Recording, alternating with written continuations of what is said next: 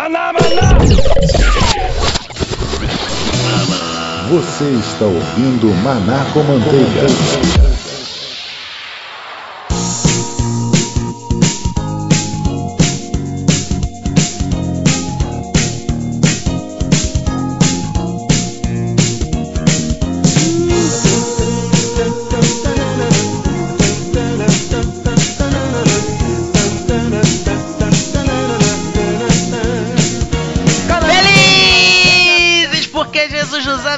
Nos ouve. Estamos começando mais um Manaco Manteiga. Quis fazer diferente. Meu nome é Márcio Moreira e hoje será o episódio mais acessível de todos. Estou aqui com meu amigo Kleber Pereira. É, rapaz, esse cara sou eu. Estou tendo acesso a uma nova gama de coisas, né? E é isso aí, hoje nosso episódio, mais um episódio gravado lá nos nossos estúdios nababescos da Universidade do Estado do Rio de Janeiro. Olha só, sempre lembrando dessa questão que eu falava antes da Universidade Estadual do Rio de Janeiro. É a Universidade do Estado do Rio de Janeiro, né? Tem o pessoal que é praticamente uma seita se eu falo errado. Queimar minha... Eles vão vir com tochas queimar meu castelo. Episódio espetacular aqui, ah, lá que contamos com a presença de, de, de especialistas de alta envergadura, vamos dizer assim, né, Kleber? Foi mesmo, cara. Gente de primeira, hein? A gente não teve um especialista, nós tivemos dois especialistas, teve três especialistas. E cara, vocês vão ver o currículo delas ah, no episódio, né? Estamos falando da professora Isabel Maior, da UFRJ, da Valéria de Oliveira, do Rompendo Barreiras, que é um projeto lá interno da UERJ, ela vai estar te explicando também no episódio, e da Ana Catarina, que é representante do IBDD. Ficou curioso com a sigla? Você vai saber do que se trata essa sigla no episódio também, certo, Kleber? É isso aí, cara. Gente, gente que ajudou bastante a gente a entender a questão da acessibilidade, da inclusão.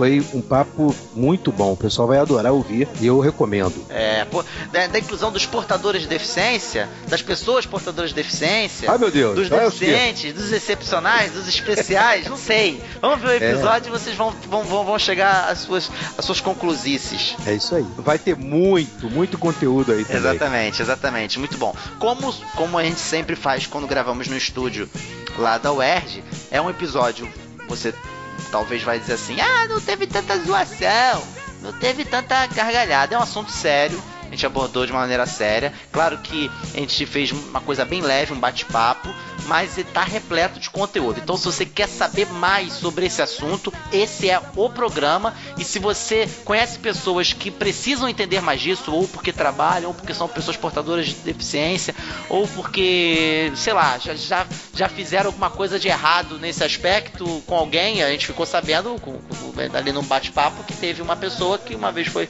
arrumar um emprego, ela estava com uma com a paralisia, um derrame de né, metade do corpo. E aí ouviu lá do, do pretenso empregador lá que não estamos com meia vaga. Olha só que absurdo, Kleber. Horrível, né, rapaz? Olha só que absurdo. Isso não foi o ar, mas eu tô aqui falando aqui que, que rolou, né? Vou, né? Vou, claro, resguardar aqui a pessoa que falou e a pessoa que sofreu isso, mas, pô, ouvir um troço desse, fala sério. Então, se você conhece alguém que tenha falado um absurdo assim também, esse episódio também é pra ela. Passa esse episódio pra ela também pra ela se conscientizar e entender. Mas antes da gente ir pro episódio, Kleber, a gente precisa deixar alguns recados, certo? Claro, claro, claro. A gente precisa falar com a nossa manada, né? Não pode deixar. Como é de praxe, temos que deixar aqui os nossos contatos. Exatamente. Que quais são, Kleber? Rapaz, te- nós temos lá o site, o pessoal não pode deixar de visitar o site, né? O pessoal que está acostumado aí a fazer Ouvir só, só pelo feed. o pessoal que é só do RSS, para poder pegar lá também pelo site, gente. Visita o nosso site em manacomanteiga.com.br. Ou ponto .com também. É, pode ser também. é. Agora a gente tá, a gente tá chique, né?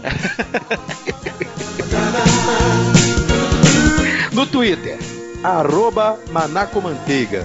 Né? Não deixa também de twittar com a gente, a gente está esperando você. No Facebook, é facebook.com barra manacomanteiga. Se você quer conversar com a gente, trocar e-mails, você vai poder usar ó, contato arroba manacomanteiga.com.br. Perfeito. E se você também quiser ver uns vídeos, a gente tá lá no YouTube, tá? youtube.com.br Manacomanteiga, só você procurar lá, tem uns videozinhos. A gente vai voltar um dia, quem sabe, né? Deu muito trabalho o vídeo, foi uma experiência bacana. O Alex não tá mais com a gente, agora tá em bom lugar. Eu Bom tô falando lugar. a verdade, não tô. Que Deus tem em bom lugar não é que morreu, não. Ele realmente tá no bom lugar, ele tá em Lisboa. É, ele tá lá, entendeu? Então fica difícil da gente gravar vídeo agora pessoalmente e tal, um negócio mais complicado, mas quem sabe no futuro, né, com uma estrutura melhor e mais lá pra frente a gente volte a gravar, que foi uma experiência bem bacana. E classifique a gente também no iTunes. O que é muito importante você fazer é classificar a gente no iTunes. O iTunes, importante, é um agregador, é o agregador mais importante de podcast. Você chega lá, dá suas cinco estrelinhas, ou quatro, ou três, se você acha que a gente não merece. Eu acho que a gente merece cinco estrelinhas. Você bota lá cinco estrelinhas, comenta, é legal também, e compartilha. E, e lembrando é. ao pessoal, né, o Márcio, que para poder classificar no iTunes não precisa necessariamente ter um iPhone, né? Exatamente. Só pode fazer isso pelo por, por site também, pode fazer direto na, na página do iTunes. Eu mesmo baixei o aplicativo do iTunes agora no meu computador para poder acompanhar Maná com manteiga. Eu não tenho mais iTunes, já tive um iPhone e eu saí dessa, desse, desse vício maldito. E, e agora eu tô lá com, com, o dronezinho, né? Que não voa, mas tá aqui comigo. Então, assim, é. Baixei pro meu computador. E eu meu computador tenho. não é Apple. Eu tenho o aplicativo do, da Apple no meu computador, da Apple Store, eu entro lá iTunes Store, quer dizer, eu entro lá e vejo lá o desempenho do, do Manaco é. Manteiga no, no, iTunes. Então, se você realmente gosta bastante da gente, o modo de você retribuir, de você pagar pelo teu podcast é fazendo isso, é comentando, é compartilhando e classificando a gente lá no iTunes. Aqui você não paga nada, você participa. Essa é Exatamente. É e falando em participação, nós queremos aqui reiterando, parece que é o mesmo papo que a gente está sendo meio que papagaio de pirata, copiando, repetindo sem parar, é disco arranhado. Mas uhum. vamos falar um pouco mais sobre isso, tá? De participação. Nós temos, como dissemos, o Facebook, Twitter, todos os nossos canais e o nosso site também. Embaixo lá do nosso de cada episódio tem um espaço para você comentar. O comentário, o nosso sistema de comentários, ele tem demonstrado algum, algumas panes em alguns momentos que está, estão sendo resolvidas, certo, Kleber? É verdade. É um, é um sistema de, de comunicação novo, né? Mas isso não pode desestimular o pessoal, né, Márcio? É. Então, assim, o que eu peço para vocês é o seguinte: dê uma pane lá, tá com vontade de comentar, manda e-mail. Isso aí. Dá uma tweetada, entendeu? Compartilha no Twitter, também é legal de comentar no Twitter. A gente vai voltar com a sessão de comentários de feedback. Provavelmente pro próximo episódio nós já vamos ter novidades. Estamos trabalhando para que a gente. Minha voz tá horrível. Quase minha voz. Telefônico. Então assim, nós deu problema, que nem minha voz tá dando problema aqui, tá dando pano igual minha voz. Uhum. Deu problema, a tua voz não vai ser calada, que nem a minha, que pode ser a qualquer momento. Não, você manda um e-mail, dá uma tweetada, escreve na nossa página no Facebook, cara. Tá com vontade de compartilhar e quem sabe esse teu compartilhamento vai nos acrescentar e acrescentar manada em muito. É verdade, é verdade. Entendeu? Então não deixe de fazer isso, ok? Isso é muito importante, certo, Kleber? É isso aí, Márcio. E é mais, né? A gente, a gente na verdade, o Maná Manteiga, como todos os podcasts, né? Ele depende dessa interação para poder articular o que, o que os ouvintes gostam, o que eles querem. Você faz parte dessa história, né? Você que está aí ouvindo o Maná Manteiga agora, que acessou esse conteúdo, se você for interagindo com a gente no Facebook, né? No Twitter, ou através do e-mail, ou, ou na própria página do Maná com Manteiga, você vai nos ajudar bastante a trazer um conteúdo mais com a sua cara. Né? E é isso que a gente está querendo fazer. A gente está querendo se aproximar mesmo, nos aproximar mais dos nossos parceiros e trazer esse conteúdo. Então, interage sim. Postamos no Facebook sobre o episódio, ouve o episódio, depois volta lá, dá sua opinião, né? Diz o que você achou, como é que você viu, discute junto com a galera, que vai ser muito bom para todos nós. A gente vai curtir bastante. Exatamente. E aí, Kleber, vamos pro episódio? Disso. Precisa explicar mais alguma coisa pro pessoal que a gente tá com o estúdio na UERJ? Acho que o pessoal não entende ainda o que, que a gente tá fazendo na UERJ. Eu nunca estudei na UERJ, tá? nunca, jamais estudei na UERJ. O Kleber, ele é orientador lá, não é, Kleber? Trabalha na orientação lá, na coordenação. na verdade, eu sou chefe de secretaria lá. Olha aí, olha aí. Olha só, então, o Kleber... O Kleber pensa assim, ah, foi na peixada. Não, porque afinal de contas a UERJ é uma universidade estadual, entendeu? É uma universidade pública. Então não é qualquer um que chega lá. Então a coordenadora do rádio gostou do nosso trabalho e a gente, para poder usar aquele espaço e, e as pessoas, o material humano que tem naquele espaço, a gente entra com o nosso material humano que vai lá e grava e coisa e tal, e a gente gera dois conteúdos. O programa lá, a gente tá falando um pouco de bastidores, né, Kleber? É isso aí. Um programa lá que se chama Conteúdo Concreto, que é o programa lá da da Universidade do Estado do Rio, que tem esse título, a gente faz abertura para esse programa, né? Então é gerado material para eles e também gera material pra gente. Então a gente tem acesso a esses dois materiais. Vamos botar o trechinho do início, como é que é a abertura do programa lá. Vamos, vamos lá, verdade, como é que é? Verdade. Abertura do programa do conteúdo concreto na UERJ para matar a curiosidade da nossa manada. Vamos lá. Deixa, deixa o pessoal ver aí. Vamos ouvir como é que é. Olá, seres que estão aí pelas rampas da UERJ ou mediações ou em qualquer outro lugar que seja alcançado pelas ondas desse dial ou pelas interwebs. Estamos começando mais um conteúdo concreto. Esse programa que sempre pode ser confundido com um programa de engenheiro. Caso concreto, entendeu? É Não, a gente gosta de engenheiros, a gente boa, quem sabe um dia eles aparecem por aqui. Meu nome é Márcio Moreira. Esse é um programa em parceria com o site manacomanteiga.com.br e a Universidade do Estado do Rio de Janeiro. Estou com meu amigo Kleber Pereira. Esse cara sou eu. A gente está aqui na Rádio Erge fazendo mais o conteúdo concreto. É sempre um prazer estar aqui dividindo essa mesa com o Márcio e com os nossos convidados. É isso aí, gente. A gente vai poder conversar, bater muito papo e ter informação.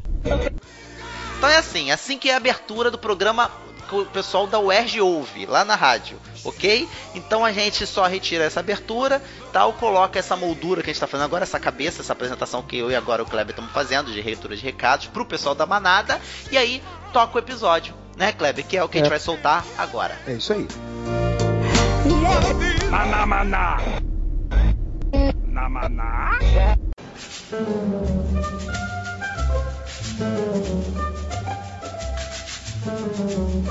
Ahá.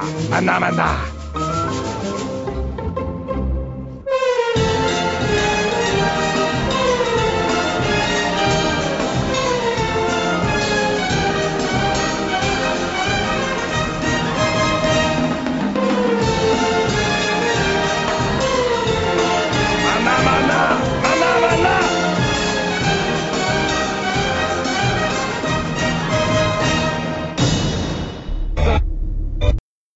Wade in the water, come on and wade in the water, children, wade in the water. My Lord, my God, gonna trouble the water. Come on and wade in the water. Vamos acessar essa conversa. Estamos aqui, contamos com a presença de, de pessoas do mais alto gabarito para falarmos de um assunto da mais alta relevância. Com quem estamos aqui hoje, Kleber? É verdade, rapaz. A gente tem aqui um time de peso, de uma galera boa. Meninas, Vai- mais uma vez. Meninas, é verdade, né? A gente está ficando catedrático aí Bem-aventurado entre as mulheres. em trocar com meninas. A gente está aqui, do meu lado direito eu tenho aqui a Isabel Maior. Prazer muito grande estar aqui com vocês, pronta para esse bate-papo, trocar ideias, aprender coisas novas, discutir muita coisa e falar de acessibilidade e da falta dela. É isso aí, verdade. A gente tem também, Márcio, hoje, uma representante aí do IBDD, Ana Catarina. Boa tarde a todos, é um prazer estar aqui com vocês, é mais um desafio. Eu sou do IBDD, que é o Instituto Brasileiro dos Direitos da Pessoa com Deficiência. Ele fica no Catete. Ao longo desse bate-papo, eu vou fazer um pouco de merchan para que as pessoas com deficiência conheçam o IBDD, quem não conhece ainda, para a gente poder divulgar cada vez mais o nosso trabalho. E eu vim falar exclusivamente sobre o mercado de trabalho para pessoa com deficiência. Então, acredito que vamos contribuir bastante aqui nessa mesa e trazer assuntos relevantes, como a doutora Isabel Maior falou aqui com a gente. Show de bola. Pô, e por último, mas jamais menos importante. De jeito nenhum. Jamais menos importante, estamos aqui com o Valério Oliveira. Por favor, Valéria, presente-se. Boa tarde, obrigada pelo convite. Para mim é um prazer estar com vocês. E eu estou aqui representando a nossa Universidade do Estado do Rio de Janeiro e o nosso Rompendo Barreiras, que é o programa da universidade que há 26 anos luta pela inclusão Opa, dos tá nossos alunos e também na comunidade, né? Inclusive, ela tá com a camisa da UERJ, uma tocha na mão e uma bandeirinha na outra. Aqui, balançando. Verdade, é, isso aí. E é isso aí, vamos então para o programa? Vamos aí. Então é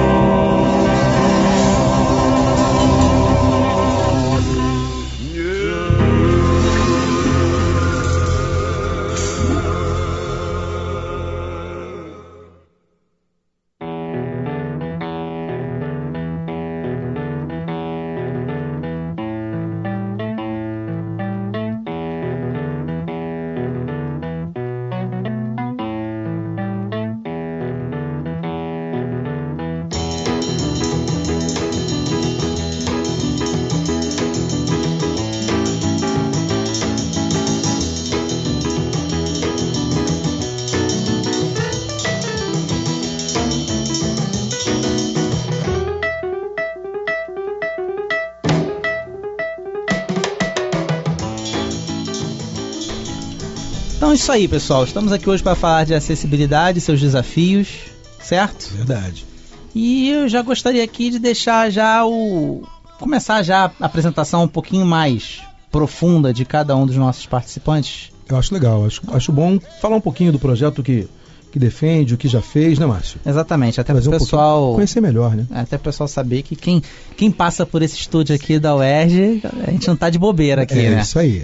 Então vamos lá, vamos, vamos começar aqui pela mesma ordem de entrada, vamos fazer o caminho Vamos- contrário vamos inverter agora, é, vamos inverter agora que a gente Vamos- começa então vamos lá. Valéria. Sim. O que vocês gostariam de saber? Quem é você, seus Ah. sonhos, seus planos, seus projetos? Ai, que maravilha. 2015, fazendo? o que você tem? Os meus projetos são continuar trabalhando em prol da pessoa com deficiência, né? Eu acho que eu Maravilha. Hum. faço isso na minha vida 24 horas por dia. né? Tenho uma filha com deficiência e aqui na universidade eu sou coordenadora pedagógica do programa Rompendo Barreiras, que é um programa que atende todos os nossos alunos com deficiência e também nós estendemos ah, os nossos projetos para a comunidade externa. Atualmente o Rompendo Barreiras tem 11 projetos e nós eh, não funcionaríamos, não teríamos condições de atender a todas essas pessoas se nós não estivéssemos conosco os nossos bolsistas, que são universitários da UERJ de diferentes cursos. Letras, pedagogia, filosofia, história, eh, engenharia. Então a gente procura agregar bolsistas de cursos diferentes para que a gente tenha condições de atender os alunos de cursos diferentes também. E desde 2013 o Rompendo Barreiras faz parte também de um programa na universidade que é o UERJ Acessível, que é um programa da SR1 que vem buscando dar conta de todos esses alunos da UERJ, onde eles estão, o que eles necessitam. E esse programa, UERJ Acessível, conta também com a parceria do Rompendo Barreiras. Quais são os atendimentos que o Rompendo Barreira faz? Como é que é esse atendimento? Para a pessoa com deficiência, que não é restrito somente aos nossos alunos, nós adequamos os materiais acadêmicos para pessoas cegas. A gente faz com que eh, os seus textos que estão impressos eles sejam digitalizados para que essas pessoas com deficiência visual, cegueira ou baixa visão possam acessar os seus textos através do computador com leitores de telas. É, nós fazemos descrições de imagens, porque tem muito conteúdo em imagem, então a gente tem que transformar o conteúdo imagético em texto. Nós também estendemos o nosso atendimento para os nossos alunos da educação à distância. A gente também faz transcrições de áudio para é, usuários com surdez, fazemos transcrições de áudio para usuários que têm dificuldade em escrever. Formatamos textos, por exemplo, as pessoas cegas elas têm acesso ao computador, mas hoje em dia já conseguem formatar, segundo a BNT, mas nem todo mundo tem esse domínio. Então elas já trazem o material pronto e a gente faz essa formatação. Temos o curso de Libras, temos o curso de Braille, também damos formação inicial e continuada para professores. Então a gente também atende os nossos alunos que não têm deficiência, mas estão nas licenciaturas. E lá fora vão encontrar né? esses alunos com É deficiência. É, muito trabalho. É isso a gente trabalha Rompendo. Barreiras, né, É. mano? A gente É trabalha trabalho. Cara, a gente, a gente não imagina, né? Muitas vezes, trabalhando, fazendo as coisas nossas do dia a dia, a gente não se percebe do nível de restrições que tem que ser adaptadas, que tem que ser colocadas. Para cada necessidade É. e cada necessidade tem várias atividades atreladas àquela São necessidade. Detalhes- são detalhes demais, né? Todas essas nossas atividades são todas feitas e desenvolvidas com a presença da pessoa com deficiência. Tudo que a gente faz, quando a gente adapta algum material, quando a gente precisa de alguma informação, a gente procura com a pessoa com deficiência. Para ver, é assim que tá bom, é assim que deve ser, é dessa forma que tem que ser feita. Porque não sou eu que vou dizer para a professora Isabel qual é a melhor forma de conduzi-la. Ela tem que dizer isso para mim. Não sou eu que vou dizer que o material para uma pessoa cega, uma, a descrição de uma imagem, ó, é assim acabou. Não sou- aqui tem, aqui tem o quê? Como? Qual, qual, qual a proporção? Qual a figura Legal. fundo, frente? Então é ela que vai me dizer, tá bom assim dessa forma, você entendeu? O que você entendeu dessa forma que eu descrevi? Bacana. Agora- Bom, já tivemos uma tremenda apresentação aí do Rompendo É, Barreiras, né? já. Legal mesmo, bom pra gente poder saber. Vamos seguir em frente? Vamos lá, Ana.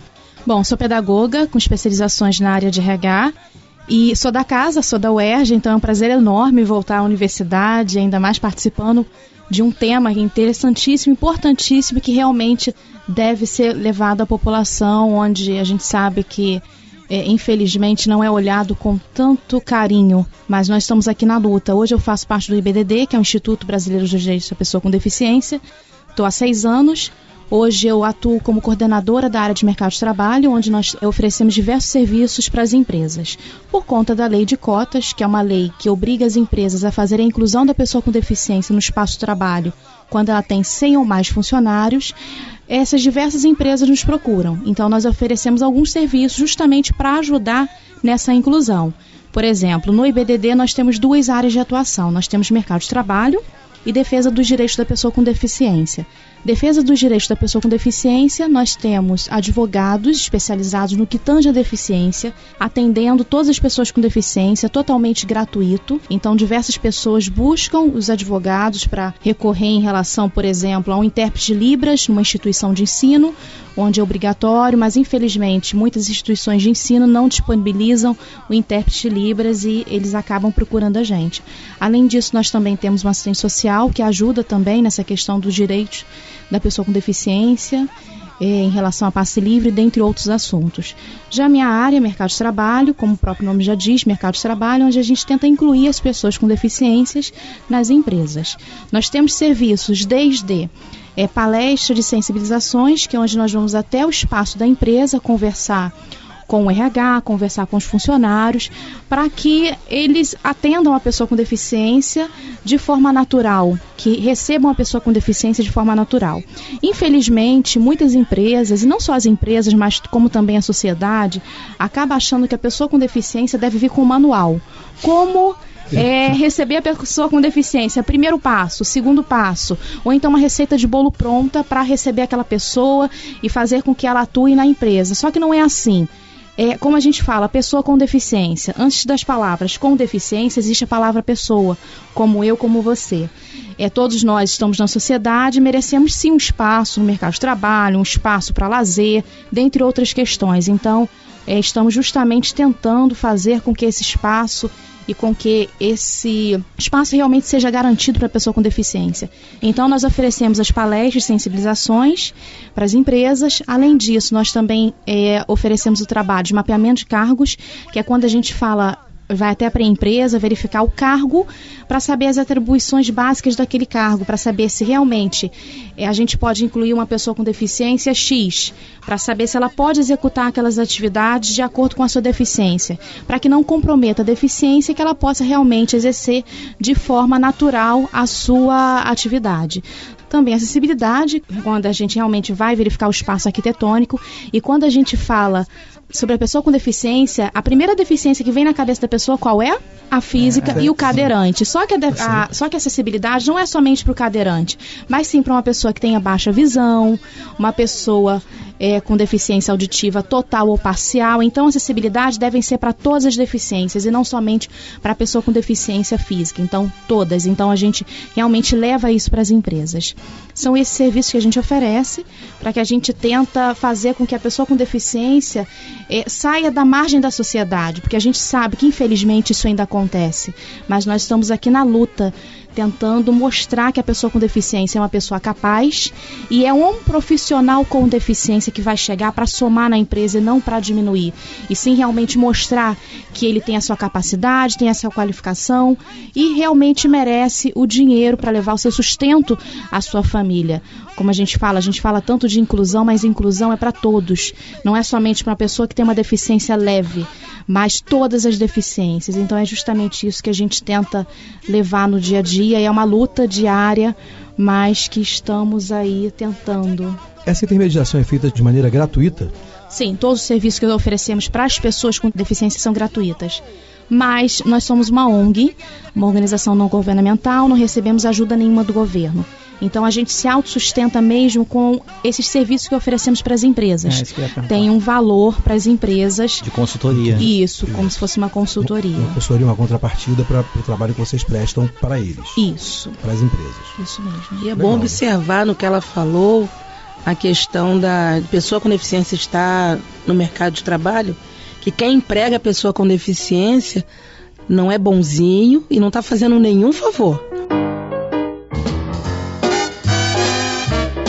Vamos lá? Vamos lá. Isso aí. Isabel Maior. Agora. Pois é, já ouvi tanta coisa boa aqui que está acontecendo aqui na Universidade do Estado, também do IBDD, é muito importante isso. Mas eu quero contar para o pessoal que está nos ouvindo que a única pessoa que tem deficiência aqui sou eu, né? É. Essa- Essa legislação toda, todos esses direitos são para mim. Há controvérsia. É. Daqui a pouco ele vai falar desse termo deficiente. Eu também sou meio Eu, Não, eu, com sou deficiente em um monte de coisa. É, não, mas não vem pra, não vem pra cá pra dentro da minha lei, não. Essa, esses são os meus Vai pegar um pedacinho daí. É, só para descontrair, né? E contar para o grupo que eu me tornei uma pessoa com deficiência física, uso cadeira de rodas, não usei sempre, mas isso foi durante o curso de medicina na Universidade Federal do Rio de Janeiro, que é a minha casa. Aqui eu estou como convidada com muita honra. Acabei de me aposentar como professora É? da Faculdade de Medicina agora, no mês passado. O que, que acontece? Eu trabalho na área como profissional, médica, fisiatra, que é um médico de medicina de reabilitação, mas trabalhei também dentro do movimento das pessoas com deficiência desde o final da década de 70. Faço parte daqueles pioneiros do movimento aqui entre nós, né, no Brasil. Mais recentemente, fui trabalhar no Ministério do Planejamento como um especialista em políticas públicas e gestão governamental, lá em Brasília, e em Brasília ocupei vários cargos relacionados às políticas das pessoas com deficiência. O deles foi o último que eu ocupei, foi primeiro coordenadora geral da política, que criamos a Secretaria Nacional de Promoção dos Direitos da Pessoa com Deficiência em 2009 e 2010, que hoje continua existindo no âmbito dos direitos humanos, que é uma secretaria da Presidência da República. É, eu acho que o nosso trabalho lá e o trabalho que tem sido feito, especialmente na área federal, foi do arcabouço legal. É, meu primeiro trabalho foi o decreto da acessibilidade. Esse tão falou, famoso decreto, tão importante e tão deixado de lado. Ele regulamentou duas leis, 10.098 e 10.048 do ano 2000. Chegou já atrasado, mas assim mesmo foi um decreto na época bastante comemorado por, por, por ver todas as áreas. E eu queria falar que a área da acessibilidade que mais nos dá dor de cabeça e ao mesmo tempo nos dá melhores resultados é justamente com as deficiências sensoriais que a tecnologia está aí para resolver a questão da- das pessoas cegas com acesso a todo tipo de informação e comunicação, a mesma questão em relação aos surdos, que são usuários da língua brasileira de sinais, a Libras, de 2002, ou aquelas pessoas que surdas, mas que são usuários da língua portuguesa e através de legenda é, em questões de imagens, elas conseguem ter acessibilidade. E eu gosto também de falar da acessibilidade para quem tem deficiência intelectual, que muitas vezes a gente esquece, né? E a, a principal demanda no momento é um- uma maneira de você simplificar os textos com o nome de leitura fácil, que você usa frases curtas, diretas, quer dizer, sujeito, verbo, predicado, de uma maneira sem enrolar, falando o que tem que ser falado, e com isso nós estamos trazendo cada vez mais um conjunto de pessoas com deficiência intelectual, colocando um grupo da, da síndrome de Down no meio disso, e isso, aqui no Brasil, mais de 20 pessoas com síndrome de Down já estão na universidade. Isso é um dado bastante importante, bastante progressista para o nosso país e para a nossa cultura. E por último, a deficiência física, com as suas acessibilidades todas que precisam no meio de transportes, nos, nos meios de passagem, idas e vindas, nas famosas calçadas brasileiras, aquela pedra portuguesa que não para no lugar, não serve para ninguém, né, e atrapalha a vida de todo mundo. E por aí vai, entrada em logradoras e tudo mais. Agora, eu queria ressaltar que nós temos uma, na legislação, tá, o marco mais forte para nós no momento é a ratificação da Convenção sobre os Direitos das Pessoas com Deficiência, Tratado de Direitos Humanos da ONU, feito especificamente utilizando o texto da Declaração dos Direitos Humanos de, dois- de 1948 e transformando cada um daqueles direitos, direito de liberdade, direito de igualdade, direito ao trabalho, direito à saúde, direito à vida, direito à participação política e por aí vai, todos os direitos humanos, transferidos para as especificidades das várias, dos vários tipos de deficiência. Então, essa convenção no Brasil ela foi ratificada como emenda constitucional. Significa que ela hoje está encartada na Constituição Federal e tem uma importância acima de todas as leis. Isso faz com que a pessoa com deficiência tenha um fórum privilegiado quando seus direitos deixam de ser cumpridos, que é o Supremo Tribunal Federal, já que se trata de matéria constitucional. Claro que não é qualquer coisinha correr para o Supremo, mas há questões importantes, como, por exemplo, o direito à educação inclusiva, que já é um assunto que merece a intervenção das cortes superiores.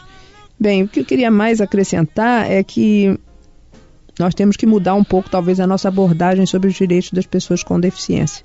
Como já foi dito aqui, a Ana comentou, a Valéria também.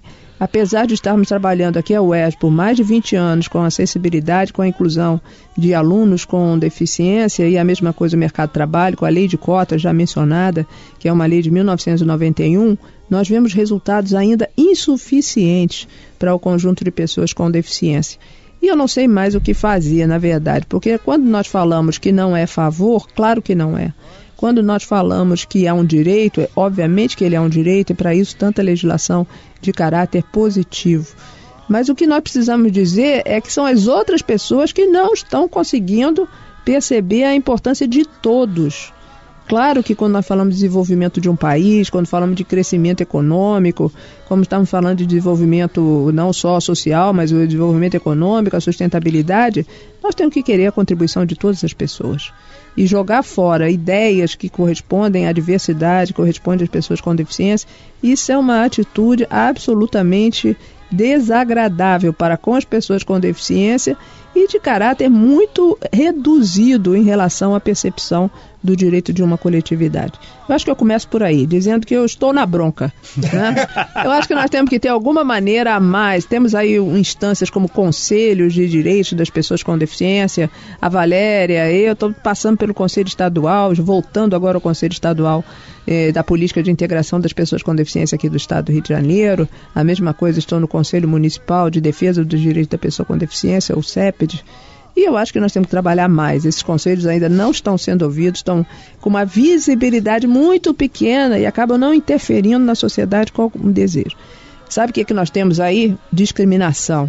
E é, é contra isso. essa discriminação que nós temos que nos bater. Eu gostaria aqui, eu tenho algumas implicâncias, eu fiz até um comentário a respeito de termo né, de deficiência. A gente veio conversando no carro, eu e a doutora Isabel, a respeito disso, né? A falta de um termo mais propício. A gente tem aqui no Brasil, pelo menos eu sinto isso, eu tenho uma implicância com algumas coisas. Ou é um termo muito agressivo, ou ele é muito eufemista, assim, sabe? Xuxinha, meio xuxa é, demais, sabe como é que é? Aquele termo muito... Bonitinho, né? Bonitinho demais. Bonitinho. E aí fica essa coisa... Eu tenho uma implicânciazinha com o termo deficiente. Portador de é, deficiência. Portador de deficiência. Portador. É, excepcional, excepcional especial. É, eu acho que necessidades especiais acho que até se aproxima um pouco mais daquilo que eu acho, não sei. Eu posso Porque estar dependendo, falando. É, dependendo do contexto, falando... pode até ser, né? Mas é. a fome também não é, não é uma necessidade especial? Como é que vocês acham isso, abordam isso? O que, que vocês já viram de diferente nesse aspecto de nomes e predicativos que dão para isso? na verdade, a terminologia é de extrema importância porque ela tem que caracterizar um grupo que um grupo faz uma luta unida. E, o, e, a maneira como essas pessoas se encaram e se reconhecem dentro de. Não deixa de ser um rótulo, uhum. né? Uma terminologia, um rótulo, mas ele não pode carregar nenhum tipo de histórico negativo, nem pode ser eufêmico, como você disse, quer dizer, mascarar a realidade. Então, é, o que fez de novo foi a ONU quando introduziu, em 1981, a, a, a palavra pessoa, esse que vem do movimento People First, primeiro uhum. pessoa. Uhum. E depois vem a, a denominação seguinte, e aí houve uma necessidade de quando nós trazemos para a língua portuguesa, não existe na língua uma palavra que possa substituir a, a palavra deficiência, porque você tem, por exemplo, é, em inglês você tem as limitações e você tem disability. Hum. Disability é uma palavra que mostra a experiência da deficiência. Vou pegar, vou exemplificar com o meu caso. É, o que, que eu tenho? Eu tenho uma limitação funcional e da estrutura do corpo, quer dizer, uma paralisia. Isso é. Isso não me faz obrigatoriamente uma pessoa com deficiência. No mercado de trabalho, você fala assim, a pessoa com deficiência, falando de maneira administrativa, você já, pensa assim, a pessoa vai, não é eficiente esse, no trabalho. Vai empregar esse cara para quê? Parece que já tem uma, um preconceito, eu tô falando aqui como um leigo, parece que já tem um preconceito embutido no negócio. Quando, na verdade, você tinha que criar um termo desse tamanho para explicar tudo o que, que a pessoa é. Não, ela é deficiente nisso, nisso, nisso, nisso só. É um negócio meio delicado, né? Tem pessoa, às vezes quem se ofende geralmente é quem não não tem não porta uma necessidade especial e aí se ofende toda pois tá é, aí, tipo aí, de brincadeira. Aí você já me ofendeu essa história da necessidade especial. Dá, eu então, prefiro mil vezes ser chamada de pessoa de, com deficiência. deficiência. No caso é física, pode ser intelectual, pode Por ser quê? visual. Por que você está me chamando primeiro como pessoa? Se você precisa dizer, aqui, nós estamos num programa Aham. específico. Por isso que eu logo disse que eu uso cadeira de roda, que quem está ouvindo não está sabendo disso. Exatamente. Mas fora disso, para que precisaria? Basta dizer Isabel. E não preciso Exatamente. caracterizar de maneira nenhuma, né? Assim Claro, como eu não vou dizer que, que um é gordo, que o outro é magro, nada disso. Com não certeza. preciso Não falar precisa isso. ser a doutora, Não. basta Isabel. Exato, você É, começa a rotular claro, A gente demais. que fica falando. É, né? mas quando você tem que trazer para um grupo, aí você afasta a palavra deficiente, que é essa sim, Uhum. rotula de modo negativo.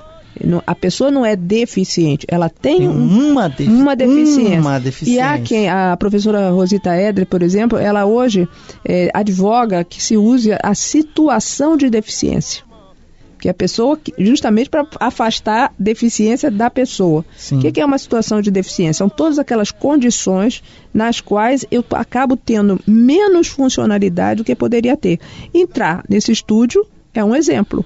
Como é que uma cadeira de roda passa aqui? Vira para cá, vira para lá, levanta, é tudo complicado. Então, nesse momento, a deficiência física para quem usa a cadeira de roda acabou sendo um fator limitador. Ou melhor, o limitador é o ambiente. Ou melhor ainda, o limitador é a cabeça de quem não pensou nisso dimensionou o ambiente. quando constituiu o ambiente. É isso. Exatamente. E, e, e aquilo também, né? Tá falando de uma deficiência, mas a pessoa tem outras. Só que, numa primeira vista, as pessoas só destacam é a cadeira de roda, ou é, é a bengala, é o óculos escuro, o que seja, a audição, o que seja. Então, eu acho que essa é a questão do termo, da terminologia, ela está intrínseca com essa questão também dos paradigmas e do preconceito. Se não for trabalhado isso nas pessoas, sabe? Estou muito feliz de estar fazendo esse programa justamente por causa disso também. Que quem a gente vai alcançar esteja ciente desse- desses pontos que nossos especialistas aqui estão falando.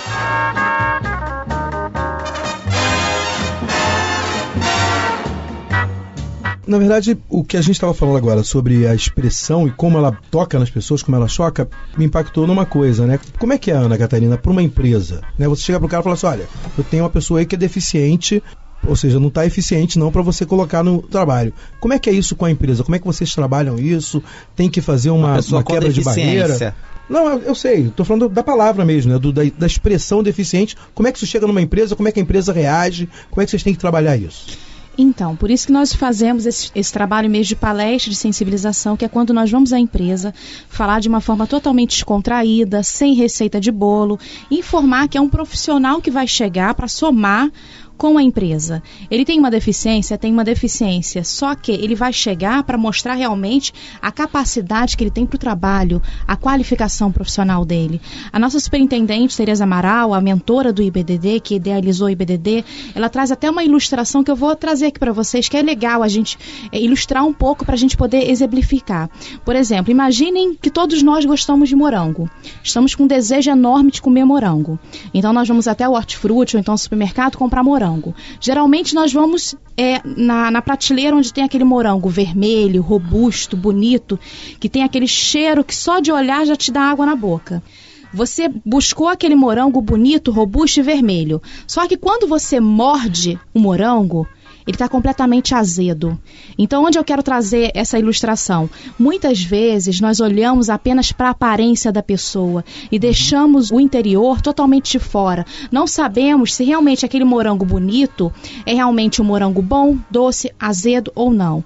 E isso não é somente para a pessoa com deficiência, já que é o tema do programa, não é nada disso. E sim em relação à pessoa, ao ser humano. Nós olhamos muito para o exterior, nós temos um pouco de preconceito em olhar, tô olhando o Kleber, mas eu já tô começando a imaginar coisas do Kleber. Eu não sei nada da vida dele. Só que ele tá chegando aqui, tá mostrando que tem uma habilidade para rádio, tem uma habilidade para poder debater sobre diversos assuntos. Ou seja, nós precisamos parar de olhar apenas para o físico da pessoa para o exterior e precisamos olhar sim para o interior da pessoa, porque é isso que realmente vai ajudar é, na sociedade a crescer e principalmente no mercado de trabalho, é onde a pessoa vai chegar para somar, para mostrar que ela realmente é capaz, que ela tem essa qualificação, que ela realmente precisa daquele trabalho para sustentar a sua família. Então, a gente tenta levar de uma forma natural tranquila, como eu informei, não existe primeiro passo, segundo passo, terceiro passo e assim em diante para a empresa receber aquela pessoa. Ela vai receber como se fosse uma outra pessoa que vai chegar, onde ela vai fazer a ambientação, vai receber a pessoa, vai mostrar onde ela vai atuar, vai fazer toda a ambientação, e é isso que deve acontecer de forma natural. E adequação da atividade também, Sim, né? adequação da atividade, verificando todo o espaço arquitetônico. Às vezes, a pessoa com deficiência demorou tanto a entrar no mercado de trabalho que aquela é a primeira oportunidade dela e chegando no espaço tem alguma limitação física para ela em relação ao espaço e ela fica na dela. Mas a empresa também precisa se preocupar nisso, precisa realmente verificar se tem alguma acessibilidade onde ela possa fazer para que ela torne o seu trabalho agradável, para que ela possa executar de forma plena. E a pessoa com deficiência também tem que se sentir à vontade naquele espaço. Então a empresa ela tem que chegar e receber com todo carinho e não pensando que vai ser um peso na equipe. Não é nada disso. É uma pessoa, como a gente já falou aqui. Antes das palavras com deficiência tem a palavra pessoa e ela merece sim seu respeito, merece seu direito na sociedade, merece conquistar o seu espaço. E como ela estava falando, ilustrando com os morangos, eu gosto de fazer uma ilustração com as maçãs, que é para explicar o princípio da equidade, né? Se eu tenho três maçãs, o Kleber tem uma e você tem duas, é, para que a gente tenha é, um tratamento equânime, eu vou dar duas maçãs para o Kleber e uma para você, assim os dois ficam iguais. Se eu for tratá-los com igualdade, eu vou dividir minhas três maçãs e vou dar uma e meia para cada um. Você que tem duas vai ficar com três e meia e Kleber que tem uma vai ficar com duas e meia. Então não vou ter igualdade. Então há necessidade de se dar mais para quem precisa de mais. Se eu dou mais para quem precisa de mais, lá na frente a gente vai ter o princípio da igualdade. Mas antes de eu ter o princípio da igualdade, eu tenho que praticar a equidade. Então esse é que é o tão famoso tratamento equânime que muitas pessoas não têm domínio do que seja isso. E é o lema, né? Igualdade de oportunidades para as pessoas com Exatamente, adorei essa metáfora. Essa foi ótima. Adorei, Hum. adorei.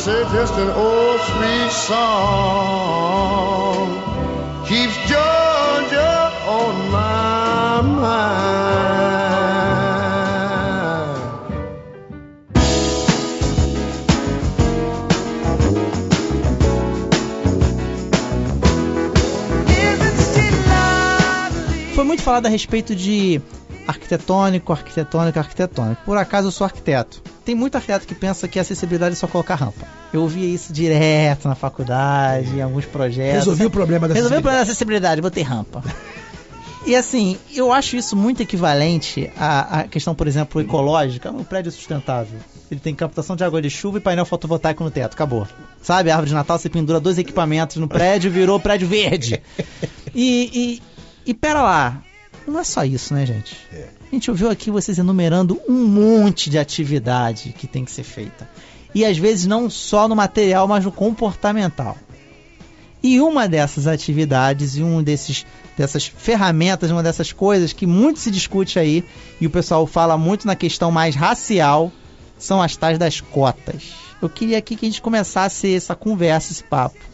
Com certeza nós vamos fazer um programa mais tarde a respeito de cotas raciais e tal, mas a gente já pode começar já a pincelar, já criando um paralelo. A gente já poderia já falar alguma coisa desse aspecto, não se aprofundando muito nas cotas raciais, porque isso é um assunto para um outro episódio, mas falar um pouquinho a respeito das cotas, de modo geral.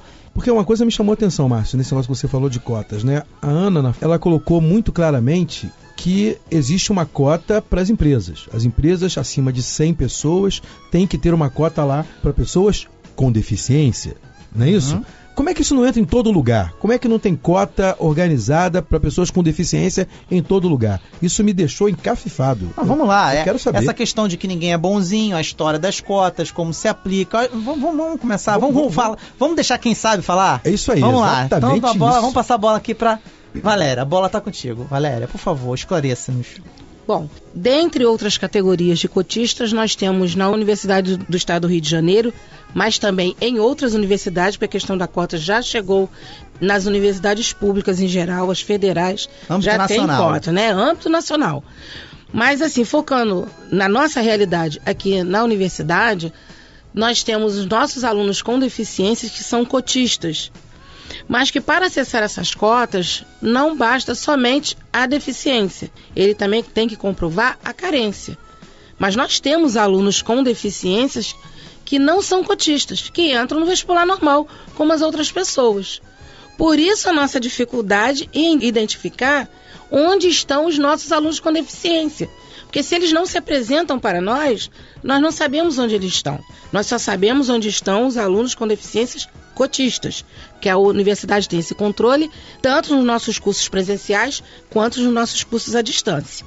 Eu tenho esse controle, mas eu não sei te dizer verdadeiramente hoje quantos são e onde estão todos os nossos alunos com E deficiência. se na realidade você acha de todas as outras faculdades passam por esse mesmo problema? Ah, eu acredito que sim. Mas isso aí, Valéria, é exatamente como você falou, não é um dado que seja conhecido no Brasil. As últimas informações do MEC, do ano de 2012, dizem que o MEC estima que 0,34% somente das matrículas da- do ensino superior são pessoas com deficiência. É um número bastante pequeno e isso corresponderia a mais ou menos 24 mil pessoas. É um número muito pequeno considerando aquele conjunto de, de pessoas que eu mencionei anteriormente. Né? E a outra questão é que o perfil de onde estão essas pessoas com deficiência nas universidades privadas, mais de 70%, o que mais ou menos acompanha o conjunto da tropa, que a maioria das pessoas no nível superior no Brasil estão nas universidades privadas e não nas universidades públicas. A UFRJ, por exemplo, tem o mesmo problema de saber quantos alunos tem. O número, o último número aproximado é em torno de 290 alunos com deficiência, considerando a graduação e não todos os cursos. É um número pequeno, mas a gente não tem certeza desse quantitativo. E é importante mesmo que aconteçam. Trazendo mais uma informação, nas universidades no exterior, toda pessoa com deficiência se identifica. Por quê? Porque ela confia que há já um núcleo dentro da universidade que vai cuidar realmente daquilo que é importante para o seu desenvolvimento acadêmico, para o seu desenvolvimento como pessoa durante a sua passagem pela universidade. E eu acho que é isso que nós estamos precisando, dar primeiro mais forma, mais força aos núcleos, aos programas, a todas as questões relacionadas aos alunos com deficiência, não só na universidade, mas nas demais escolas. Agora, uma escola, como é pequena, você consegue saber quem são as pessoas que estão ali com deficiência. Só que as pessoas com deficiência, quando chegam na universidade, dá a impressão que elas não têm coragem de dizer exatamente quem elas são, e muitas vezes é porque elas não receberam a noção de que alguém vai fazer alguma coisa por elas. E o que, que acontece? Depois correm para outras instâncias pedindo suporte para que haja, por exemplo, programas de leitura de computador para os alunos cegos, impressoras braille, a questão do, do intérprete da língua brasileira de sinais para as aulas, para as provas, para todas as questões, o material didático, todas essas questões que a Valéria já tinha comentado conosco lá atrás e que depois o aluno não sabendo, porque a UERJ é, já está um exemplo bem adiante, é isso que eu quero destacar. Mas as outras universidades, as outras faculdades, que nem chegam a ser universidades, não dão esse tipo de suporte e acaba correndo para a área da justiça, para tentar então o Ministério Público, a Defensoria Pública intervirem e conseguirem aquelas questões que são questões de acessibilidade e de direito dos alunos com deficiência. Eu gostaria de destacar, complementando o que a Isabel acaba de trazer para nós, ela tocou num ponto também bastante delicado, que a gente não está falando só da graduação. Hoje o Rompendo Barreiras acompanha três mestrandos. Uma mestranda da, da Unirio, que foi nossa aluna aqui na UERJ, que está fazendo mestrado em educação. Um mestrado na UF, que foi nosso também aqui da UERJ. E temos uma mestranda na Letras, que, que é deficiente visual. Aliás, todos três são deficientes visuais. Mas por que, que eles nos procuram? Porque eles já- são oriundos do Rompendo Barreiras. A mestranda da Unirio, ela veio para se preparar para o vestibular na UERJ. Então ela está conosco antes de ser graduanda. É importante todo esse movimento, né, Isabel? E muito provavelmente por isso que ela é agora uma aluna de pós-graduação. É, Ela né? está fazendo mestrado conseguiu. que, se Deus quiser, chegar ao doutorado. Que ela sabe que tem o nosso apoio. Ela sabe que pode confiar no Rompendo Barreiras. O IBDD seria mais ou menos o Rompendo Barreiras, só que no nível profissional, já lá no mercado de trabalho? Pode-se dizer assim? Sim, e atendendo também as pessoas com deficiência é na área jurídica. Nós temos advogados, então é, nós temos muitos casos, inclusive temos um recentemente de um deficiente auditivo total, um surdo, que foi participar de uma palestra e não tinha intérprete Libras. Então, isso infelizmente ainda é muito triste. Nós temos outros casos também de quando o aluno vai se matricular numa, numa faculdade, ele informa que ele é surdo e que precisa ter o seu direito garantido. Só que vão, informam que vai ter uma intérprete Libras, só que aparece primeiro período, segundo, terceiro, e infelizmente não é cedido o intérprete Libras e a gente sabe que toda instituição de ensino, por lei, ela é obrigada a ter um intérprete Libras para poder é, fazer valer o direito do auditivo. Então, nós atendemos sim as pessoas com deficiência, principalmente no âmbito também profissional, por conta justamente da lei de cotas. E eu digo também, infelizmente, tem que existir essa lei, por quê? Para que essas empresas sejam obrigadas de fato a fazer a inclusão da pessoa com deficiência. Seria tudo muito bonito se não tivesse a lei obrigando as empresas. Mas é, tem que existir, porque se não tivesse a lei, qualquer empresa faria a inclusão da pessoa com deficiência. Não, Né? só 25% das pessoas que estão empregadas hoje não estão em cotas no mercado formal. O restante todo está nas costas, mostrando a importância da, da lei. A lei é a lei da Previdência, a lei 8.213 de 91. Cotas é a maneira como a gente fala, mas na verdade nem aparece esse nome na legislação. O que aparece é reserva de cargos. E só lembrando, a obrigatoriedade de reserva de cargos ou postos de trabalho não é somente da iniciativa privada, a área governamental também. Nós temos uma obrigação em a cada concurso eh, ter no mínimo 5% das vagas reservadas aos candidatos com deficiência que, claro, ao se inscreverem, colocaram toda essa questão e disseram inclusive quais são os requisitos necessários para que eles façam um bom desempenho durante o concurso. Existe algum preconceito, assim, por exemplo, a gente ouve muito com relação às cotas raciais? É verdade. O pessoal fala assim, ah, mas qual é a diferença entre ele e eu? Qual é esse negócio todo? Por que, que tem que ter cota? Existe alguém que se opõe a esse tipo de cota? Existe? Existe? Filosoficamente, né, eu acho que muitas pessoas preferiam não pensar nisso no mundo ideal, né? Mas é muito difícil, né? A, a pessoa tem que ter noção da realidade que vive. Por né? exemplo, tem, tem um conhecido meu que ele, ele é cadeirante também. E ele fala que ele preferiria mil vezes pagar passagem de ônibus, por exemplo. Eu sei que foge bastante do, do, do âmbito que a gente está falando.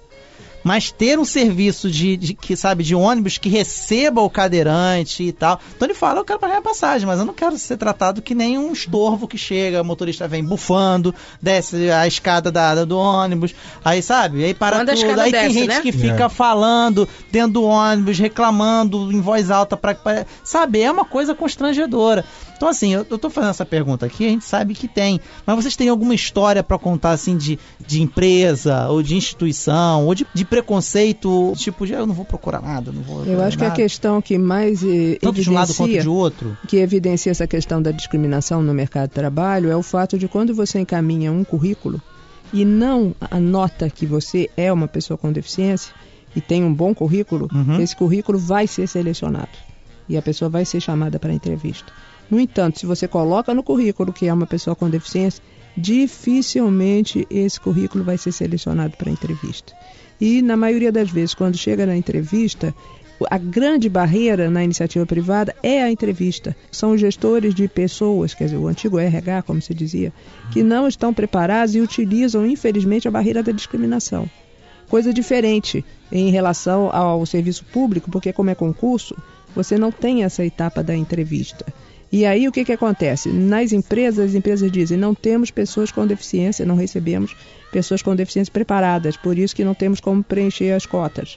E, no entanto, essas pessoas lá nos concursos públicos estão passando com pessoas com, com graduação completa, até com pós-graduação. Então não pode haver essa dicotomia. Por que, que uns conseguem bons salários, bons cargos e do outro lado dizem não existe? Tem algum impedimento no meio dessa história. Desculpa, não existe só essa deficiência, mas qual a diferença entre um cadeirante e uma pessoa que passa o dia inteiro trabalhando sentado? Que nem eu, trabalho o dia inteiro sentado. É porque você E vai aí? subir a escada, eles não vão preparar, não vão ter que botar o elevador, isso não vai ter que fazer Banheiro, nem a- na no banheiro, eu- não vai ter que mudar nem a posição de Acho uma que aí- mesa. aí- Esse aí é o a- problema. Essa é, essa é a dificuldade de perceber a necessidade, a diferença, como você já tinha comentado, Kleber, a diferença do outro. Essa diferença não é um fator negativo, ela é apenas uma diferença. Aí a Ana pode trazer um pouquinho pra gente do que as empresas têm visto nisso, né? Sim, como a Isabel mesmo disse, é, por mais que é, uma empresa pegue um currículo de um candidato que realmente se enquadra na vaga e no ato da entrevista perceba que ele é deficiente, que ele é uma pessoa com deficiência, a própria empresa já começa a discriminar. Não, ok, estou entrevistando, você deve aguardar em casa. Mas nós encontramos sim, infelizmente, ainda muitos gestores que são é, irredutíveis, mas nós tentamos levar para esses gestores que é possível sim fazer a inclusão, que ele vai contratar um profissional com deficiência para ajudar e é um profissional qualificado. E nós podemos encontrar sim pessoas qualificadas de acordo com o que a empresa está solicitando. Nós temos em média em torno de 50 mil currículos de pessoas com deficiência a nível Brasil. Então, nós recebemos as oportunidades das empresas, verificamos se nós podemos trabalhar ou não aquela oportunidade. A partir do momento que damos ok, começamos a trabalhar no nosso, nos nossos bancos de currículos. E tentamos entregar para a empresa um candidato ao máximo próximo do perfil que a empresa solicita. É claro que, como em todo local, tem que ter flexibilizações, seja numa experiência profissional, então até mesmo numa questão técnica e assim por diante. Então, nós tentamos também flexibilizar, como em todo local, seja pessoa com deficiência ou sem deficiência, tem que ter as flexibilizações. Mas, geralmente, tentamos entregar, sim, pessoas é, qualificadas, pessoas que realmente vão estar para somar naquela empresa. Então, nós temos sim a área de recrutamento e seleção no IBDD, nós recebemos diariamente currículos, eu vou até aproveitar também para poder deixar o site do IBDD, que é www.ibdd.org.br. Então, essas pessoas podem se cadastrar, podem ligar também para o nosso telefone, que é 3235-9290, sendo o DDD 21 do Rio, é, para que essas pessoas possam tentar, sim, encontrar uma oportunidade de emprego. Mas o IBDD ele, ele é escala nacional. Sim, a nossa sede é no Rio, mas nós atendemos a nível Brasil. É, geralmente eu vou para fora do Rio para poder dar uma palestra, para poder fazer uma seleção, mapeamento de cargos e assim por A diante. pessoa com deficiência hoje que queira entrar no mercado de trabalho e não passar pelo desgosto de passar por uma dessas situações que a gente falou aqui, é recomendável que ela procure o IBDD. Infelizmente ela não pode fazer a coisa direto, né? É uma pena. Como a Isabel falou, né, a pessoa não fazer um currículo ela inter- mesma. É, Intermediário, para encaminhar um currículo. para caminhar um currículo. Como a Isabel colocou muito bem, né? Uma coisa que é legal. O que a gente vê é que o corte da cota, né? Esse corte transversal que a cota tem que fazer de alguma maneira é para permitir até para que, os- que as pessoas tenham consciência, né? Porque uma empresa que tem 100 funcionários e não tem nenhum funcionário com uma deficiência, né? Ele, na verdade, sempre vai ter o mesmo preconceito. Quando ele passa a empregar essas pessoas e perceber que elas são competentes, capazes, que o nível de adaptação que ele fez foi ridículo frente ao que ele tem que fazer para muitas outras pessoas, porque é bem provável que ele tenha várias pessoas que ele considera normal e que ele tem que ter adaptado a empresa dele muito mais para poder adequar essa pessoa, né?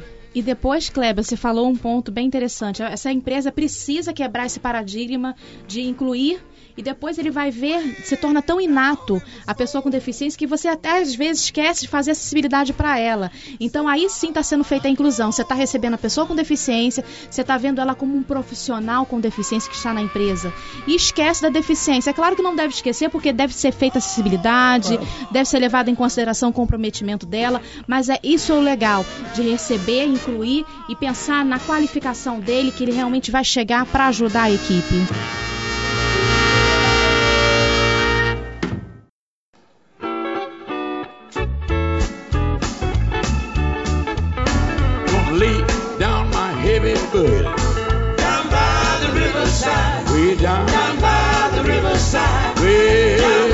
Existe, existe um- uma doutrina dentro da arquitetura chamada desenho universal. Pouquíssimos prédios são feitos dentro dessa cartilha, vamos dizer assim, tá? Uhum. Porque você tem também pessoal de nanismo, pessoal que tem gigantismo, você tem várias medidas. Porque quando você tem lá o, o, o modulor do Le Corbusier, que faz a partir do francês médio da época, que era de 1,75, toda a modulação de uma residência, de um prédio, de um edifício comercial que seja, medido para esse cidadão francês médio, você está sendo restritivo. É, já não cabe o Jô, né? E aí você vem com a arquitetura universal, com o desenho da arquitetura universal, dizendo que não, essa arquitetura universal ela vai até mesmo para quem tem anismo primordial, vai atender para quem tem qualquer tipo de deficiência. Eu morei numa cidade na qual tinha um projeto lá no Paraná que as calçadas todas tinham que ter o paver. Que é para quem está nos ouvindo e não sabe o que é o paver, é a calçada tátil. Você tem aquela guia que você está andando, você, se você está nos ouvindo e durante muito tempo você não sabe o que que era, ou era assim Aquele também depois de ter aprendido, aquele amarelinho na chão. porta do na, na entrada do, do banco você tem aqueles quatro pontinhos, um é pra seguir, outro é pra parar, você sabe onde é a travessia. Eu, particularmente, eu espero um dia ver isso no Rio de Janeiro, mas infelizmente eu. Eu vejo impossível você ter uma cidade na cultura do Rio, você ter mas todas as é- calçadas tomadas com paving. Como a Isabel colocou aqui, né? A marca do Rio de Janeiro são as calçadas portuguesas. É, Pedrinha não, não portuguesa só a voltada. portuguesa, mas o carro estacionado em cima da calçada. Também, também. Eu fiz autoescola no Paraná. É. Quando a mulher falou pra mim assim, estaciona ali, eu subi com as quatro rodas da calçada. O que você tá fazendo? e tinha que estacionar na rua, entendeu? Então, assim, é, eu acho que aí é a questão cultural. Eu lamento discordar um pouquinho da Isabel quando diz, ah, porque o cara não vai empregar, porque ele vai ter que botar elevador, ter que botar isso. Eu vou mais uma vez falar, se for um edifício térreo, um prédio térreo, tá? Ou então um prédio até com elevadores, mas todo não precisaria nem fazer acessibilidade porque é tudo liso, não tem escada, nada disso.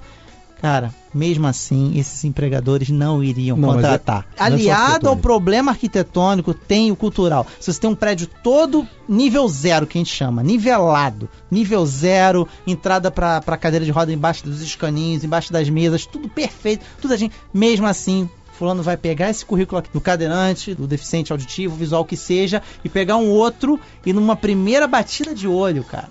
Ele não vai ver se esse cara aqui que é todo aqui várias aspas, tá? Vários coelhinhos voadores aqui. O cara que é todo perfeitinho, que o cara pode ser um baita de mau caráter, que trabalha mal pra caramba, ele não sabe e ele vai se levar pela aparência. Critério nem que seja desempate, cara. Ele vai Claro, chegar e vai claro. jogar fora Isso o é- cara isso que é tá óbvio. com É deficiência. para isso que existe a cota. É isso aí. É por isso. Exatamente Exatamente pra isso. por isso que tem que haver cota. É porque en- por- enquanto houver essa percepção errada de que a pessoa com deficiência não é produtiva e que não traria o lucro necessário para um regime capitalista no qual nós vivemos, lucro não é proibido. Lucro é uma, é uma coisa que faz parte da, da nossa economia. E as pessoas com deficiência que vão para o mercado de trabalho, na cota ou fora da cota, elas têm que trabalhar com a mesma produtividade que os demais. O que pode haver, como quando se fala de flexibilização, é flexibilização de horário. Você tem intervalos diferenciados, você entra em horários diferenciados, mas não deixa de, de chegar à produtividade. E até hoje, todos, eh, todos os anos que eu lido com as pessoas com deficiência, eh, não vi nenhuma pessoa que tenha se proposto a fazer um trabalho para o qual ela não esteja preparada. Ser pessoa com deficiência não é ser kamikaze. Ninguém quer ir para O o cara é cego e vai superar a britadeira. Claro, ninguém É. quer ir para o insucesso, absolutamente. Eu concordo com você, pode estar tudo liso e assim mesmo não vai empregar a pessoa surda. É verdade. Eu tenho Uma um coisa amigo... não tem nada a ver com a Tem outra. outra, Tem a ver com preconceito. Surde... Tem a É, ver com preconceito. surdez, essa deficiência invisível, né? É. Eu tenho um amigo meu que é surdo que falou muito disso, né? Teve um tempo na época da vida, da vida dele que ele falava assim, a impressão que eu tinha é que eu era invisível, porque as pessoas não viam a minha deficiência e também não, não me viam automaticamente, porque o que eu era, quando eles chegavam a perceber que eu era surdo, pronto, aí já era. Desconectou. Já era, desconectei completamente de você. Ou seja, nunca me viram. Nunca souberam quem eu era de verdade. Pergunta pro outro quem mim. ele é, É. pergunta pro outro Eu qual o nome que- dele, eu não acho fala que vem com ele. muito da questão de manual que a Ana falou, sabia? Acho que vem muito disso. Eu vou, eu vou, eu vou abrir o jogo aqui. Você fui buscar a Isabel na casa dela. Quem não tenha a deficiência fica assim, posso ajudar?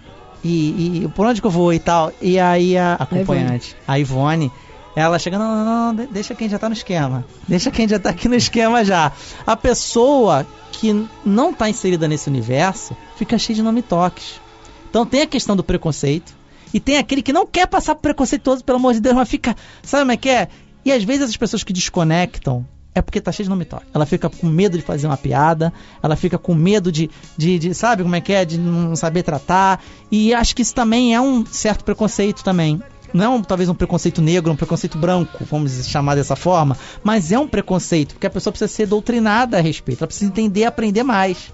Por isso que tá sendo legal fazer esse programa, porque a gente tá esclarecendo muita coisa. uma ilustração que eu lembrei. Eh, Eu estava viajando uma determinada companhia aérea para um determinado estado com uma cega comigo, uma psicóloga que trabalhou já no IBDD. Eh, sentávamos na primeira fileira para prioritário e eu sentada no canto, ela no meio. Na hora da balinha, a famosa balinha do avião, a aeromoça ofereceu a minha bala para mim e a bala dela também para mim. Ela quer bala? Eu rapidamente eu cutuquei a minha amiga, olha, ela tá perguntando se você quer bala. Ela é, é apenas cega, ela tem o ouvido Aham. verdade. para escutar. Ou seja, não é somente a gente deve falar tanto de inclusão, mas a inclusão no todo. Essas pessoas também que lidam diariamente com diversos públicos devem também ter um- uma especialidade também de ter é, É uma capacitação. Sim, Uma uma, capacitação. capacitação para tentar atender essas pessoas e não ter medo. Poxa, ela é cega, eu vou oferecer a bala dela para ela? Não, vai oferecer sim. E mesmo que ela fosse surda, sim, Ana, também poderia oferecer. olharia para ela e ofereceria a Sim. bala. Se demandasse é, é, uma interpretação, provavelmente o acompanhante saberia Libras, se ela se comunica por Libra, porque ela pode ser surda e fazer leitura labial. Mas eu acho que está cristalizado, que é o que eu falei. Conversa com quem está do lado, pergunta o nome, se quer, ou então a pessoa usuária de cadeira de rodas, coloca ela ali, ou então o cego coloca ele ali, como se a pessoa fosse um objeto. Pois é. né? Não deve ter medo, deve ter cuidado, carinho, atenção e não com um sentimento de pena. Não Jamais. é nada disso, jamais. Jamais. E sim respeitando a pessoa. Aquela, aquela pessoa, né, que é um- uma pessoa com deficiência, ela está naquele mundo dela totalmente pertencente àquele mundo. Ela entende o que ela está passando, ela vê o que ela está passando, e as pessoas muitas vezes tratam as pessoas como se elas não fossem capazes de entender. Como elas não fossem capazes de perceber e, e de ver o que está em torno dela. Isso que a Valéria colocou muito bem, né? De falar com outro, como você deu exemplo agora, né? De, de falar com outro como se ele quisesse ser tutelado sempre. E na verdade quem escolhe a tutela é, é quem está naquela posição, gente, não é a pessoa que está intervindo naquilo. Sabe qual é o paralelo que eu faço a isso? No Código Brasileiro de Trânsito, pouca gente cita isso, parece que o pessoal esquece. Está previsto que os veículos maiores têm que cuidar dos menores. Mas isso não quer dizer que por ser maior tem que ter preconceito com o menor. Não é isso. Você nunca viu um motorista de ônibus falando, ah, tadinho, tá numa moto. Ah, tadinho. É, tá atravessando a rua o pedestre, tadinho. Não, não é isso. Por quê? Por causa da fragilidade. Por causa da, da- da- da- do um potencial que você tem de, de acidente que vai com certeza pegar muito mais para quem tá com o corpo exposto ali do que quem tá envolto a muito mais carcaça. É, eu vejo da mesma forma. Isso aí, exatamente. Nós temos que ter um zelo. E assim, eu gostaria de terminar o seguinte: cada uma de vocês dessem um conselho para aquele que não é uma pessoa com deficiência. Então, um conselho para esses e um conselho para aqueles que são. Tá? Para terminar bem aqui, um conselho, uma dica, um conteúdo, pode ser livro, peça de teatro, procurar o IBDD em caso de perrengue, ligar para Isabel Socorro, ligar para Valéria, eu quero me matricular na faculdade, que seja um conselho, um conselho de cada para cada um, ok? Eu acho que o principal conselho é lembrar que a outra pessoa está doida para participar da vida, a pessoa com deficiência. Esse aí, esse conselho é para quem? Para quem não tem deficiência, Ok. a outra quer participar da vida. Ok. Então você não precisa ter medo nem achar que ela quer ficar ao lado, ao contrário, ela quer estar incluída. E quem pode dar essa inclusão é justamente quem não é pessoa com deficiência. Agora para pessoa com deficiência. Eu acho que o conselho desse é não desista.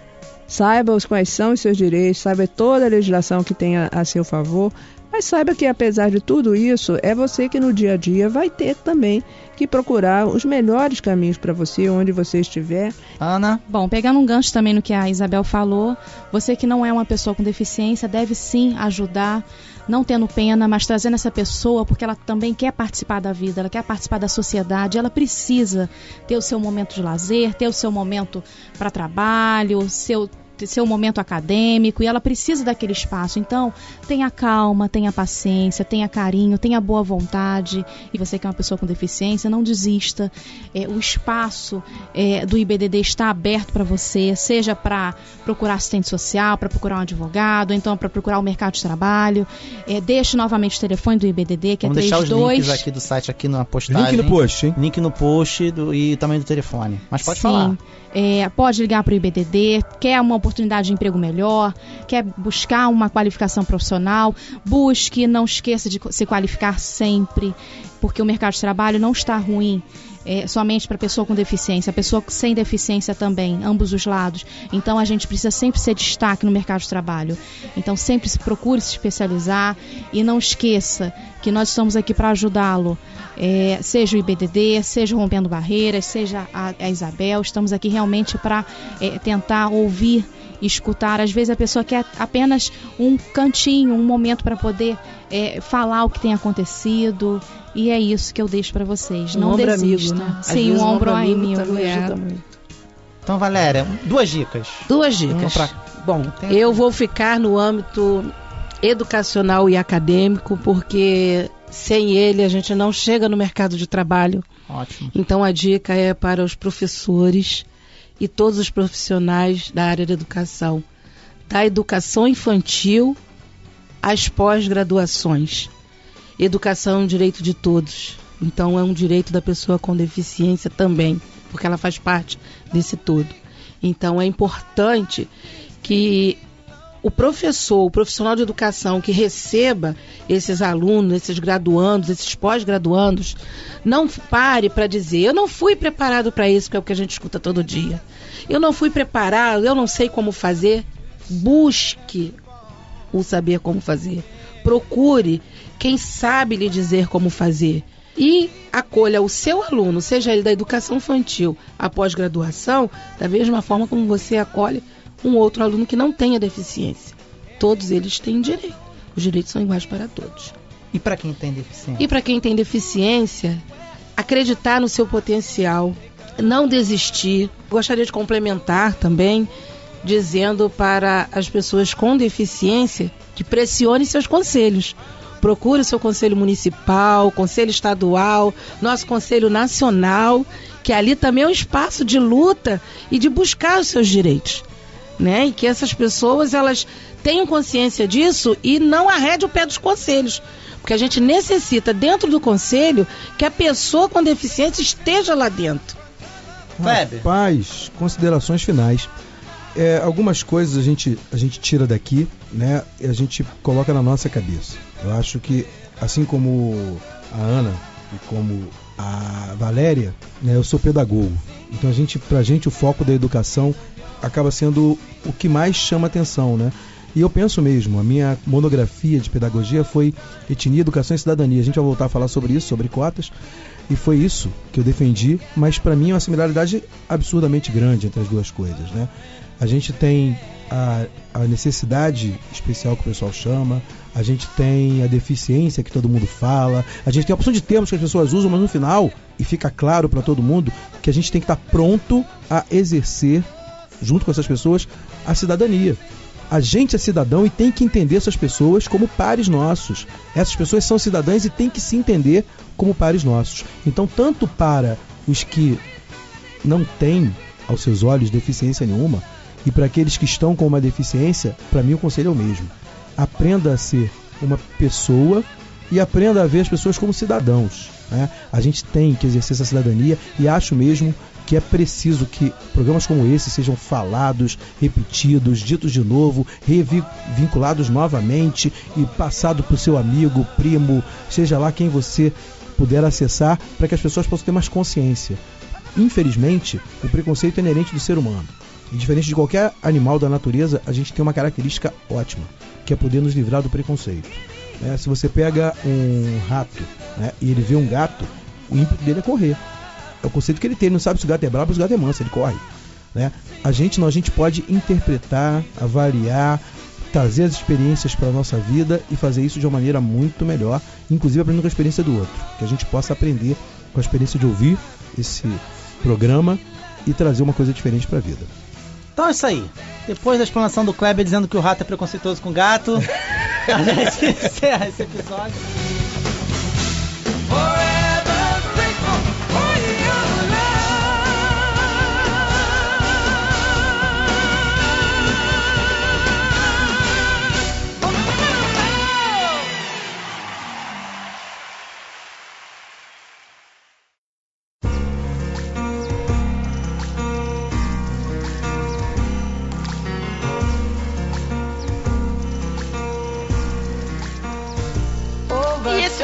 Episódio, espetacular episódio. Aprendi Cara, um monte, né, Kleber? Também, Aprendemos Márcio. um monte, né? É, ouvindo de novo agora, eu fiquei maravilhado com, com o que a gente conseguiu é, trazer de informação, o que a gente conseguiu discutir, né, conversar, foi muito legal.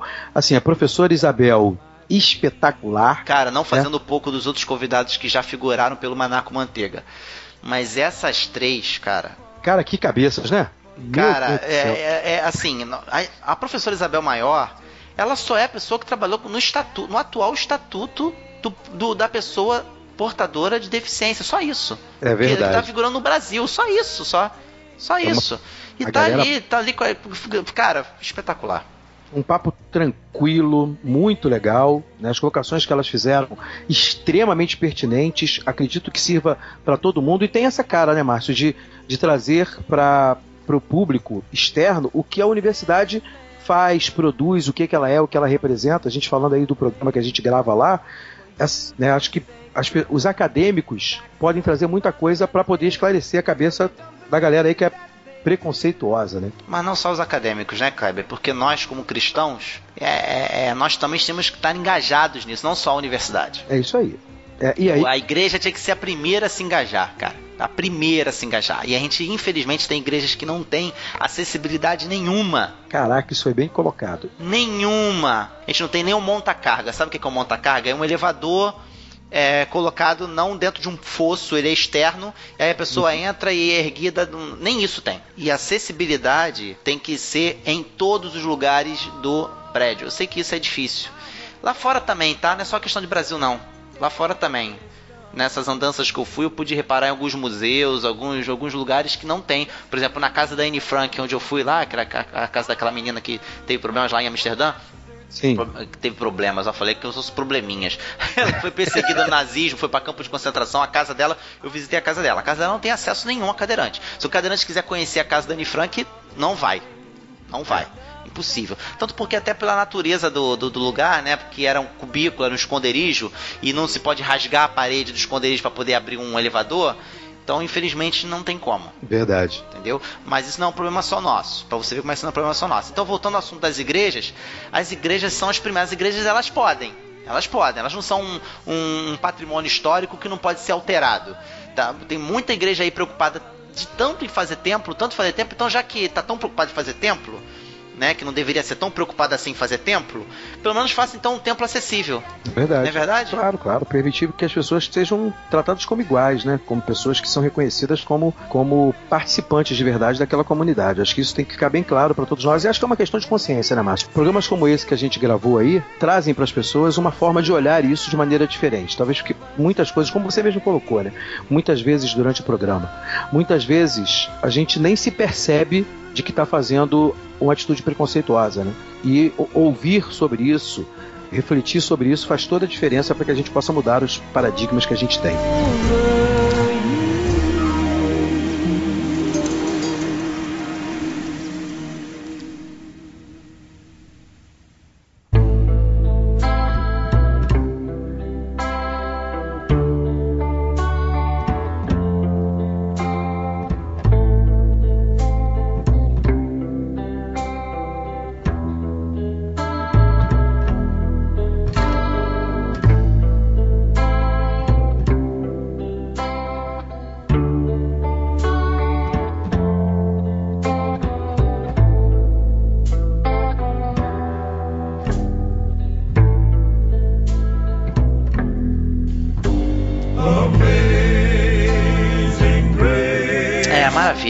Foi, foi, foi fantabulástico, cara. Foi fantabulástico esse episódio. Teremos outros episódios como esse também lá do, do- no estúdio da UERJ. E com certeza queremos que esse episódio tenha feito diferença na sua vida. Isso, e se você gostou, não esqueça, comente, fale conosco. Esse, esse, esse episódio, acho que é um episódio que dá para comentar muita coisa, né? E compartilhar. É o tipo de Isso, episódio que, que todos têm que ser compartilhados, mas esse mais do que nunca precisa ser compartilhado. É, isso aí, tá aí. Vamos fazer um desafio pra galera, né? Pegar no, teu, no, no Facebook, compartilha, cara. Vai lá, pensa aí em três pessoas, quatro pessoas que você ache que sejam especiais, coloca o nomezinho dela lá, marca ela, para que ela possa ver isso também. Vamos viralizar esse negócio para que, pra que as pessoas possam ouvir quem realmente tem contato com isso e ter é, um pensamento claro sobre o que representa essa questão da acessibilidade e da inclusão. Exatamente. Então, compartilhe, comente, curta, fique com Deus, continue com a gente e até a próxima. Até a próxima!